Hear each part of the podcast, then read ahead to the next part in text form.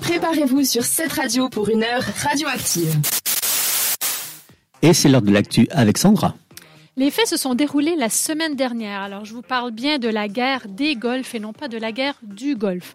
Quand je dis les golfs, je fais référence au sport qui consiste à taper avec un long bâton, une petite balle blanche sur une pelouse parfaitement bien entretenue dans le but de la faire entrer dans un tout petit trou signalé par un petit drapeau. Oui, le golf pour les nuls, quoi. Non, mais...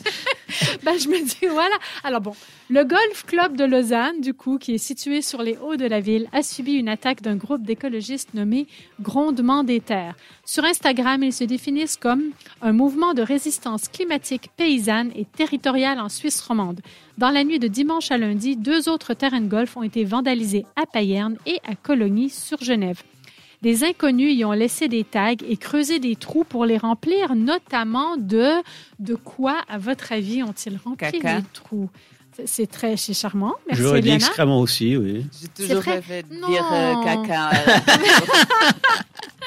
Ben, tu peux tu peux clairement le dire quoi. Mais non, c'est pas ça. Vous n'avez pas une autre idée Qu'est-ce qu'ils ont pu mettre dans ces petits trous? Des œufs au chocolat, parce que c'était Oh, Pâques. euh, Non, c'est pas ça. Bon, je vous donne, je vous donne sympa. un petit choix de réponse. Alors, soit petit A de patates, petit B de bulbe de tulipe ou petit C de fumier de porc.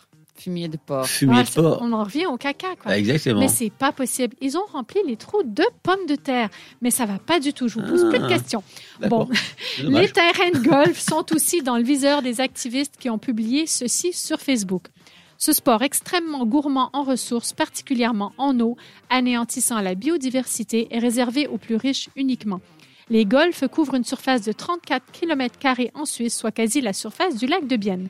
Interrogé par la chaîne Lémon Bleu, le directeur du golf de Colonie, Pascal Mathieu, conteste vivement cette étiquette de golf pollueur et il dit ceci Nous n'avons pas attendu pour nous inscrire dans une démarche de durabilité. Nous disposons d'ailleurs d'une grande richesse végétale et animale tout au long du parcours. Nous faisons aussi très attention aux pesticides, à notre impact sur la nature. Alors on peut se poser la question à savoir si ce genre de guéguerre va faire avancer le caddie de golf.